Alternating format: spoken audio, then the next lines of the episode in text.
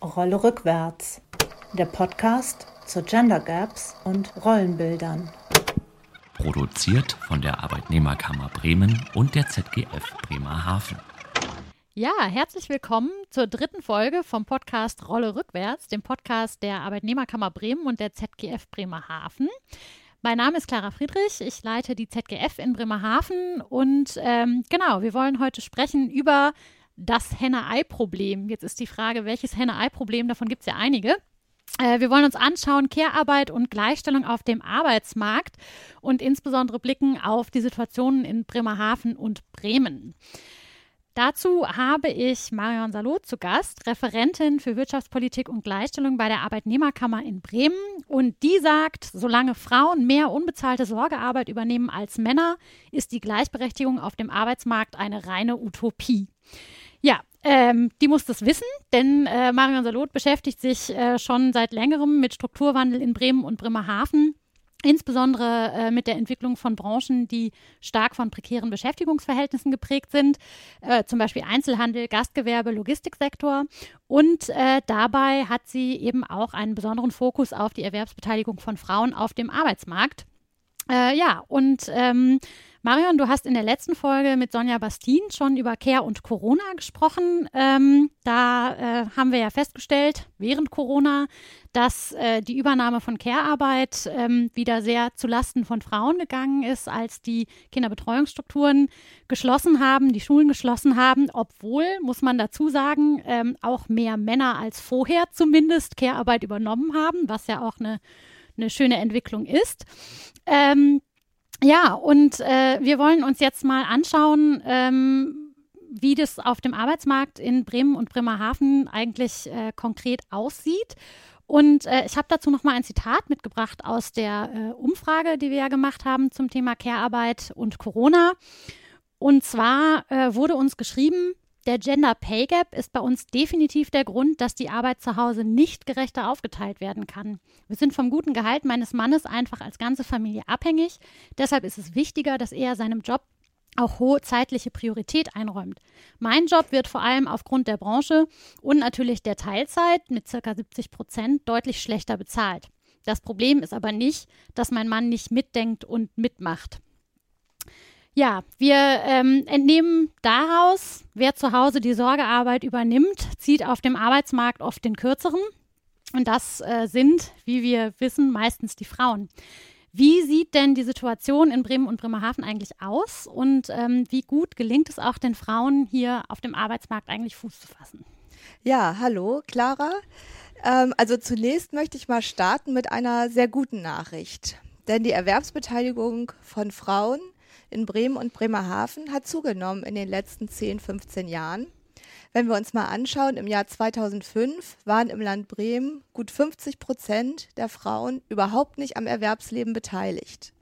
Mittlerweile sind umgekehrt fast zwei Drittel der Frauen im Land Bremen entweder sozialversicherungspflichtig beschäftigt oder selbstständig. Das heißt, die Erwerbsbeteiligung hat hier deutlich zugenommen. Das ist eine sehr gute Nachricht natürlich. Allerdings äh, liegt die Erwerbsbeteiligung von Frauen trotz dieser Zunahme noch weiter unter dem Bundesdurchschnitt und natürlich ist sie auch deutlich geringer als die Erwerbsbeteiligung von Männern. Das ist die eine Seite. Die andere Seite ist, dass wir zwar mehr Frauen in Beschäftigung haben, dass wir auf der anderen Seite aber vor allem in Bremen und Bremerhaven einen Rückgang an Vollzeitarbeitsplätzen beobachten können. Das heißt, diese Beschäftigungszuwächse verliefen ausschließlich zugunsten von Teilzeitarbeitsplätzen und zwar nur bei Frauen, während wir bei den Männern weiterhin auch einen Zuwachs an Vollzeitbeschäftigung beobachten können. Mhm. Hast du ähm, bei den Männern eine, eine, Zahl zu Teilzeit? Wenn du jetzt sagst, wir beobachten ähm, Beschäftigungszuwächse bei Frauen, vor allem in Teilzeit, Männer eher Vollzeit? Auf jeden Fall. Also wenn wir uns die Verhältnisse anschauen, dann sind die Unterschiede wirklich frappierend. Nur 10 Prozent der Männer im Land Bremen arbeiten in Teilzeit bei Frauen sind es 50 Prozent. Das heißt, umgekehrt arbeiten 90 Prozent der Männer in Vollzeit, aber nur 50 Prozent der Frauen in Vollzeit. Das ist ein Problem. Das ist insbesondere deshalb ein Problem, weil wir in Bremen und Bremerhaven auch die Situation haben, dass überdurchschnittlich viele Frauen in diesen klassischen Frauenberufen tätig sind, wie beispielsweise im Einzelhandel oder im Bereich Gesundheit und Soziales und in der Gastronomie. Das sind alles Branchen, in denen die Löhne ohnehin schon gering sind und wenn sie in Teilzeit beschäftigt sind, haben die Frauen eben keine existenzsichernde Beschäftigung. Mhm. Wie ist das? Ähm, kann man bei Männern absehen, ähm, dass sie auch zunehmend bereit sind, in Teilzeit zu arbeiten, um mehr Sorgearbeit zu übernehmen? Oder ähm, lässt sich an diesem, äh, ja, du hast jetzt gerade gesagt, 10 Prozent ist ja keine besonders hohe Zahl, ähm, hat die sich äh, nicht entwickelt oder entwickelt sich nicht an der Stelle? Also wir sehen schon, dass die Teilzeitbeschäftigung auch bei den Männern zunimmt. Und ich habe mir auch mal angeschaut, wie die Anteile sind in Bremen und auch in anderen Bundesländern. Wir sehen schon, dass im Land Bremen ein etwas höherer Anteil der Männer in Teilzeit arbeitet als beispielsweise im bundesdeutschen Durchschnitt auch als äh, in Bremerhaven. Das hängt auch immer ein bisschen damit zusammen, wie die Wirtschaftsstruktur aussieht. Wir haben in Bremerhaven äh, eine Wirtschaftsstruktur, die sehr stark geprägt ist, beispielsweise vom Logistiksektor, was mit der Präsenz des Hafens zu tun hat. Und deswegen ist diese Wirtschaftsstruktur männerdominiert und das sind eben auch Arbeitsplätze, die hauptsächlich in Vollzeit sind. Das heißt, da äh, können wir auf jeden Fall Zusammenhänge erkennen. Allerdings äh, ist es trotzdem natürlich nach wie vor so, dass die Frauen in Teilzeit beschäftigt sind und dass die Frauen eben auch in Branchen beschäftigt sind, in denen es viele Teilzeitarbeitsplätze gibt. Mhm. Und an der Stelle können wir uns natürlich fragen, warum arbeiten so viele Frauen in Teilzeit und so viele Männer in Vollzeit? Da kommen wir dann auf den Gender Care Gap zu sprechen. Ja. Ähm, es gibt ja äh, Zeitverwendungsstudien, die besagen, dass Frauen ungefähr 90 Minuten mehr Sorgearbeit pro Tag übernehmen als Männer. Tun sie das deshalb, weil sie mehr in Teilzeit arbeiten oder übernehmen sie mehr Sorgearbeit oder arbeiten sie mehr in Teilzeit, weil sie mehr Sorgearbeit übernehmen? Da sind wir beim Henne-Ei-Problem. Äh, Wer war zuerst da? Genau, da sind wir beim Henne-Ei-Problem äh, und ich glaube, es gibt da keine eindeutige Antwort drauf. Allerdings gibt es natürlich diverse Stellschrauben, an denen man drehen kann. Die Kinderphase ist in der Regel der Knackpunkt, wenn wir mhm. uns anschauen, wie sich Sorgearbeit zwischen den Geschlechtern verteilt. Und es ist nach wie vor so, dass gerade wenn Kinder ins Spiel kommen oder wenn die Familiengründungsphase ansteht, Männer beruflich richtig durchstarten und Frauen beruflich zurückstecken. Ja, das haben wir ja in der ersten Folge zum Gender Care Gap auch schon äh, äh, besprochen. Ähm, da äh, ging es ja darum, ähm, wann ist der Gender Care Gap am höchsten und das ist genau. eben genau diese Phase, wo die ersten Kinder kommen. Ähm, und ich finde das ganz spannend, weil wir haben ja nur über die Frauenperspektive sozusagen gesprochen. Ne? Wer ähm, wer übernimmt dann die Sorgearbeit? Wie stellen sich die Weichen? Aber dass Männer dann auch in der Phase nochmal zulegen in der Erwerbsarbeit, das ist ja ähm, eine spannende Geschichte. Genau, das ist eine spannende Geschichte. Es ist natürlich auch die Frage, inwieweit das mit Rollenbildern zusammenhängt, dass dann Väter meinen, sie müssen jetzt erst recht viel Geld nach Hause bringen und die Familie absichern und sehen sich noch mehr in Verantwortung als vorher. Ja. Ähm, aber ich denke, auf die äh, Rollenbilder kommen wir später auch noch zu sprechen. Trotzdem ist es natürlich wichtig, dass wir mittelfristig, am liebsten natürlich kurzfristig dazu kommen, dass sich die Arbeitszeiten von Männern und Frauen angleichen, damit wir eben nicht mehr dieses Auseinanderfallen von Vollzeit- und Teilzeitbeschäftigung bei Frauen und Männern haben und auch nicht diesen äh, Gender Care Gap, wie er derzeit zu beobachten ist. Ja. Wenn wir eine äh, gerechtere Aufteilung von, ähm, von Sorgearbeit und damit im Prinzip auch von Erwerbsarbeit brauchen, damit äh, ja, Care-Arbeit sozusagen für alle gut machbar ist. Ähm, was braucht es da für Voraussetzungen und ähm, wie sind die Voraussetzungen in Bremen und Bremerhaven dafür? Es gibt verschiedene Faktoren, die das positiv oder auch negativ beeinflussen, wie gerecht Care-Arbeit oder Sorgearbeit aufgeteilt ist. Zahlreiche Untersuchungen sagen zum Beispiel, dass die Einkommenssituation der Frau vor der Familienphase beispielsweise natürlich ein wichtiger Faktor ist. Hm. Also verdient sie gut, hat sie natürlich in der Paarkonstellation auch, ich sage das mal so nüchtern, eine gute Verhandlungsposition, wenn ja. es darum geht, wer bleibt zu Hause und wer geht arbeiten. Das ist ein ganz entscheidender Faktor. Wichtig ist auch das Bildungsniveau von beiden Partnerinnen, also von Partnern und Partnerinnen. Das sind so Sachen, die eine positive, eine gerechtere Verteilung von Sorgearbeit begünstigen. Es gibt aber auch ganz andere Faktoren, die da eher ein, eine gegenteilige Tendenz bewirken. Darf ich dich noch mal ganz kurz ja. was fragen? Weil ich finde, was, was mir jetzt gerade auffällt, ist, du sagst, eine höhere Bildung ähm, und ein höheres Einkommen an der Stelle begünstigen ähm, eine gerechtere Aufteilung von Sorgearbeit. Ähm, und wir haben ja eben darüber ge gesprochen, es gibt bestimmte Branchen äh, in Bremen und Bremerhaven, die eben sehr äh, männer- oder frauenlastig sind, ähm, die ja aber zum Teil auch, ähm, ich sag mal, ähm, äh, durchaus im geringverdienenden Bereich äh, angesiedelt sind. Und da frage ich mich jetzt so ein bisschen, also zum Beispiel, wenn ich in die Produktion gehe, ähm, kann ich im, in den meisten Fällen kein Homeoffice machen, hat auch, mhm. Ähm, also die, ich gehe ja davon aus, dass AkademikerInnen äh, zum Beispiel Beispiel äh, in anderen Jobs tätig sind, die auch eine andere Grundlage bieten, um vielleicht Sorgearbeit und Vereinbarkeit von Beruf und Familie an der Stelle zu ermöglichen. Ähm, hat das was damit zu tun? Also, dass in höher dotierten Berufen ähm, vielleicht Vereinbarkeit auch besser möglich ist als in, ähm, bei Geringverdienenden? Das wird auf jeden Fall damit zu tun haben. Ich bezweifle ja immer, ob Homeoffice wirklich so eine gute Lösung ist, um Beruf und Familie zu vereinbaren. Ja. Aber was definitiv ein Faktor ist, der dazu beiträgt, das ist die Arbeitszeitflexibilität. Also habe ich Gleitzeit und muss morgens nicht um 7 Uhr auf der Schicht sein, dann kann ich das natürlich viel besser hinbekommen, die Kinder vorher noch äh, in den Kindergarten zu bringen. Mhm. Ja, also da äh, sehe ich den Zusammenhang auf jeden Fall. Und ich kann mir auch vorstellen, dass das ein wichtiger Grund dafür ist, dass eben bei Arbeitnehmerinnen und Arbeitnehmern mit einem höheren Bildungsniveau die Verteilung von Sorgearbeit gerechter möglich ist. Ja. Ähm, was in diese Argumentationslinie auch passt, das ist ein Faktor, der äh, sehr ungünstige Wirkung hat und das ist die Frage der Schichtarbeit. Ja. Äh, bin ich äh, in Schichtarbeit tätig, dann ist natürlich die Vereinbarkeit von Beruf und Familie extrem schwierig und sind beide Partner und Partnerinnen in Schichtarbeit tätig, ist es noch schwieriger. Und äh, hier haben wir in Bremerhaven die Situation, dass wir eben einen sehr hohen Anteil von Beschäftigten haben, die in Schichtarbeit tätig sind, nämlich ganze 37 Prozent.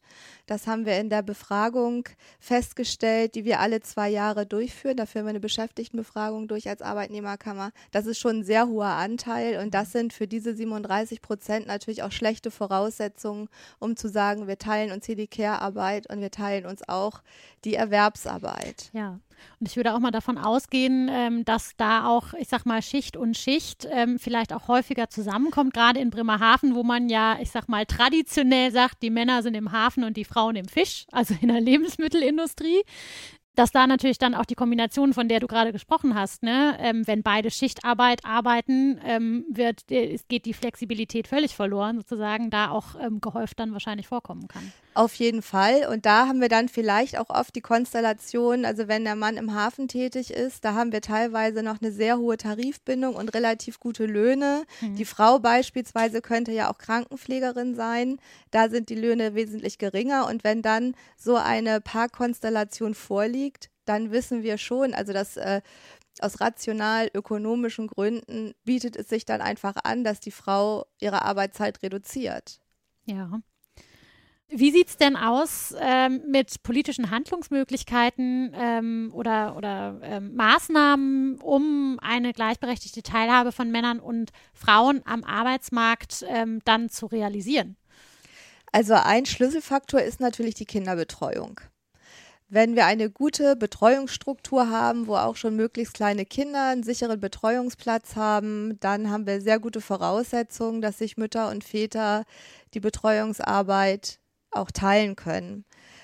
Die Situation in Bremen und Bremerhaven ist hier leider verbesserungswürdig, sage ich mal ganz vorsichtig. Gerade mhm. bei den U3-Kindern haben wir in Bremerhaven beispielsweise einen Betreuungsschlüssel von 20 Prozent, in Bremen bei nur 30 Prozent. Damit liegen wir deutlich hinterm bundesdeutschen Durchschnitt. Und auch bei den Kindern zwischen drei und sechs haben wir vor allem in Bremerhaven großen Nachholbedarf, denn dort haben wir einen Betreuungsschlüssel von 80 Prozent. Das heißt, dass 20 Prozent der Kinder in die Schule kommen, ohne vorher im Kindergarten gewesen zu sein. Und das heißt aber umgekehrt auch, dass 20 Prozent der Eltern sechs Jahre lang ein echtes Betreuungsproblem haben und im Grunde nicht in der Lage sind, Erwerbstätigkeit und Kindererziehung unter einen Hut zu bringen. Mhm. Also da müssen wir gerade in Bremerhaven nochmal nachsteuern, dringend. Ich würde jetzt an der Stelle mal ganz ketzerisch die Frage stellen, ähm, ist denn das Ideal, Kinder dann den ganzen Tag in Fremdbetreuung zu geben? Macht das an der Stelle Sinn, weil wir haben vorhin über Zeitverwendungsstudien gesprochen. Man könnte ja auch, also ich sag mal, Qualität von Fremdbetreuung jetzt überhaupt gar nicht in Frage gestellt, aber man könnte ja auch darüber sprechen, dass wir äh, vielleicht ein anderes Modell von oder eine andere, ein anderes Konzept von Vollzeitarbeit brauchen. Dass sozusagen Teilzeit äh, gar nicht mehr die Ausnahme ist oder ähm, ja, das, da, das Zurückstellen von etwas, sondern dass wirklich auch ähm, die Zeit, die Care-Arbeit einfach braucht, einen anderen Stellenwert bekommt. Da gehe ich auf jeden Fall mit.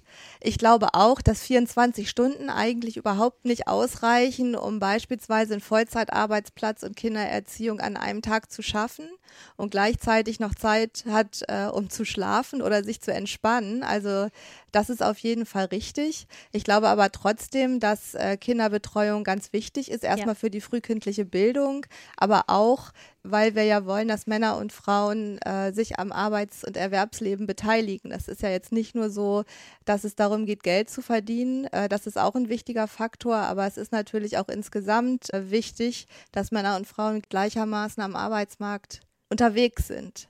Ja, und äh, diese Debatte, äh, kürzere Vollzeit, gehe ich auf jeden Fall mit.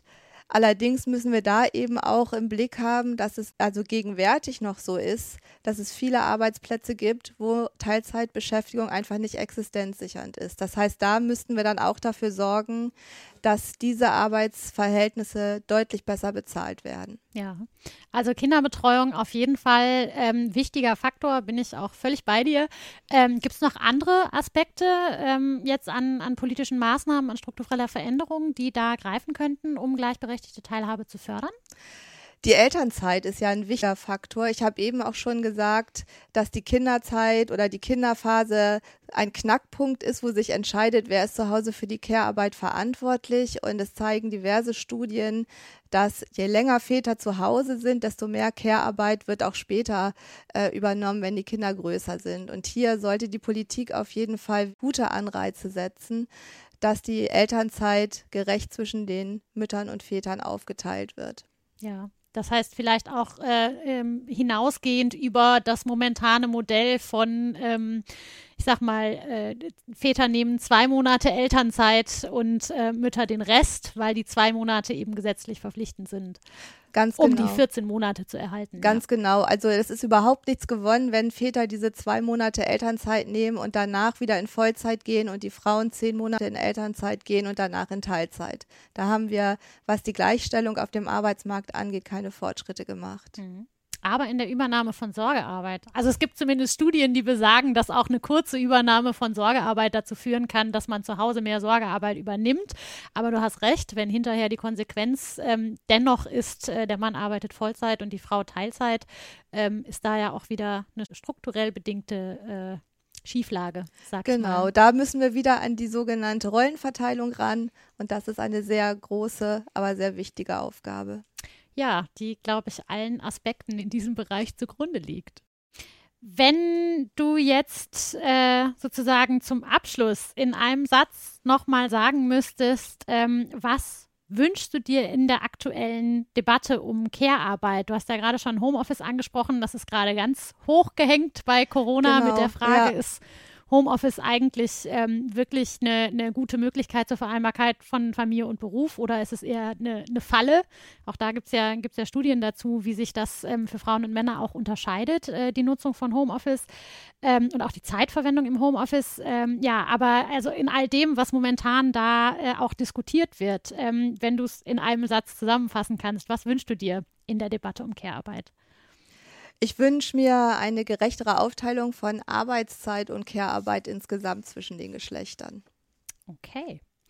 Dankeschön, dass du äh, da warst heute und ähm, ja, uns einen Einblick in die äh, arbeitsmarktpolitische Seite gegeben hast des Themas Care-Arbeit. Ähm, wir haben in der nächsten Folge äh, jemanden aus Bremerhaven zu Gast, nämlich Michael Frost, Dezernent für Schule und Kultur und für Jugend und Familie und Frauen und äh, werden mit ihm darüber sprechen, warum eine verlässliche Kinderbetreuung äh, der Schlüssel ist für eine gerechte Aufteilung von Care-Arbeit und Erwerbsarbeit. Bis dahin.